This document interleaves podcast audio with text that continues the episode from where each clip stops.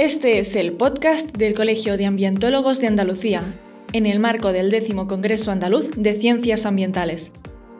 Que lo disfrutes.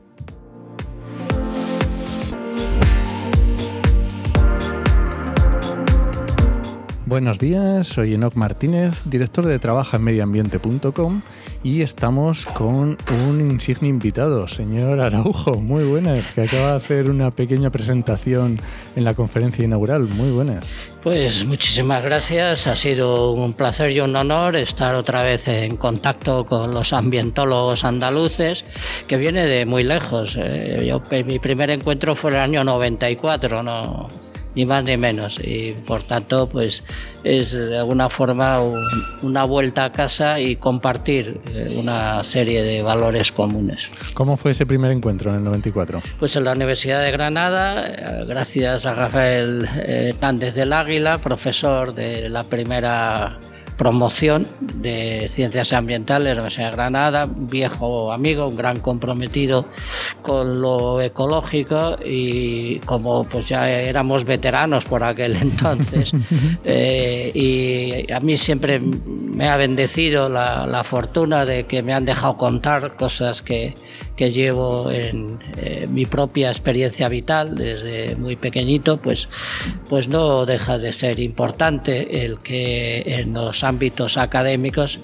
pues se haya tenido en cuenta una voz que es un poquito atípica, porque es la voz de un emboscado, de un naturalista, de un campesino, de un poeta que, que, pretende traducir el lenguaje de la naturaleza al nuestro y por tanto pues siempre un poquito menos convencional de lo que suele ser o una clase o, un discurso de un científico.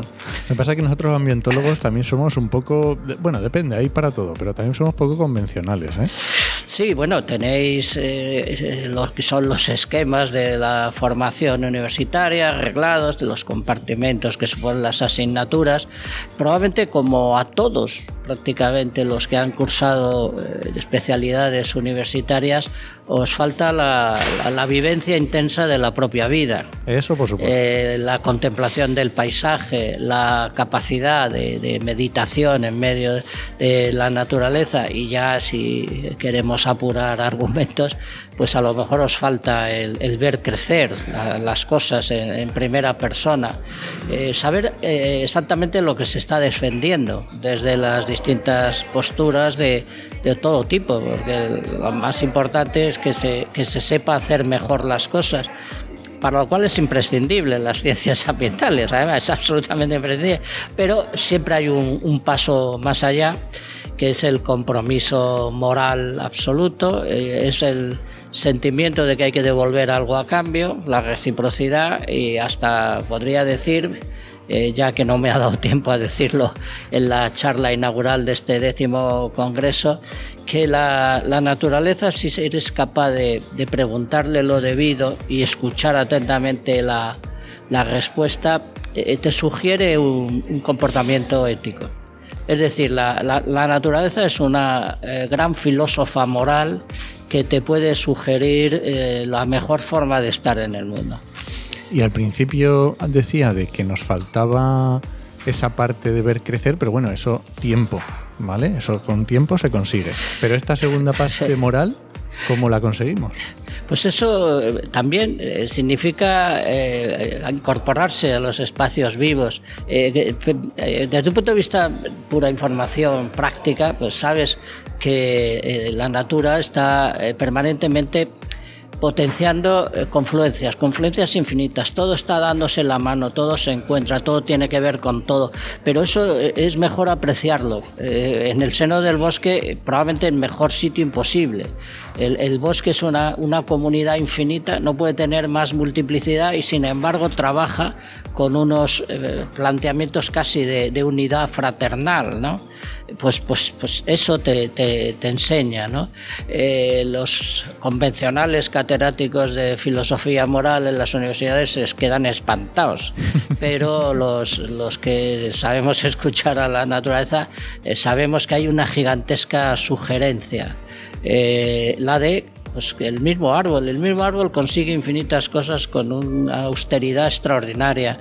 Pues eh, eh, esa, esa suerte de hacer mucho con poco está en nuestras posibilidades. Yo como agricultor lo tengo comprobado, como quien ha plantado árboles lo tengo comprobado, como quien ha escrito libros lo tengo comprobado.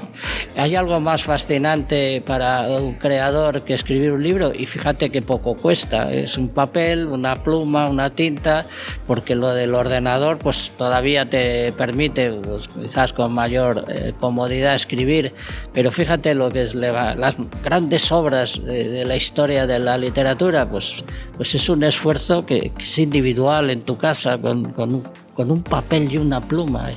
y puedes levantar monumentos como los que todos tenemos en la cabeza. Eh, por tanto, un escritor es como un árbol y de hecho la mejor definición de la historia de lo que es un poeta la Federico García Lorca y curiosamente tiene solo tres palabras. Poeta es árbol. Qué bonito. Para terminar, un consejo para los futuros ambientólogos con la que nos está cayendo? Pues estamos eh, literalmente expectantes y confiados en que vuestra aportación va a ser decisiva, porque la tarea, con ser la más difícil, es también la más urgente y necesaria. Eh, no evitaremos el colapso sin los ambientólogos, sin los licenciados en ciencias ambientales. Pues muchísimas gracias Joaquín y hasta la próxima. Gracias a vosotros. Hasta luego.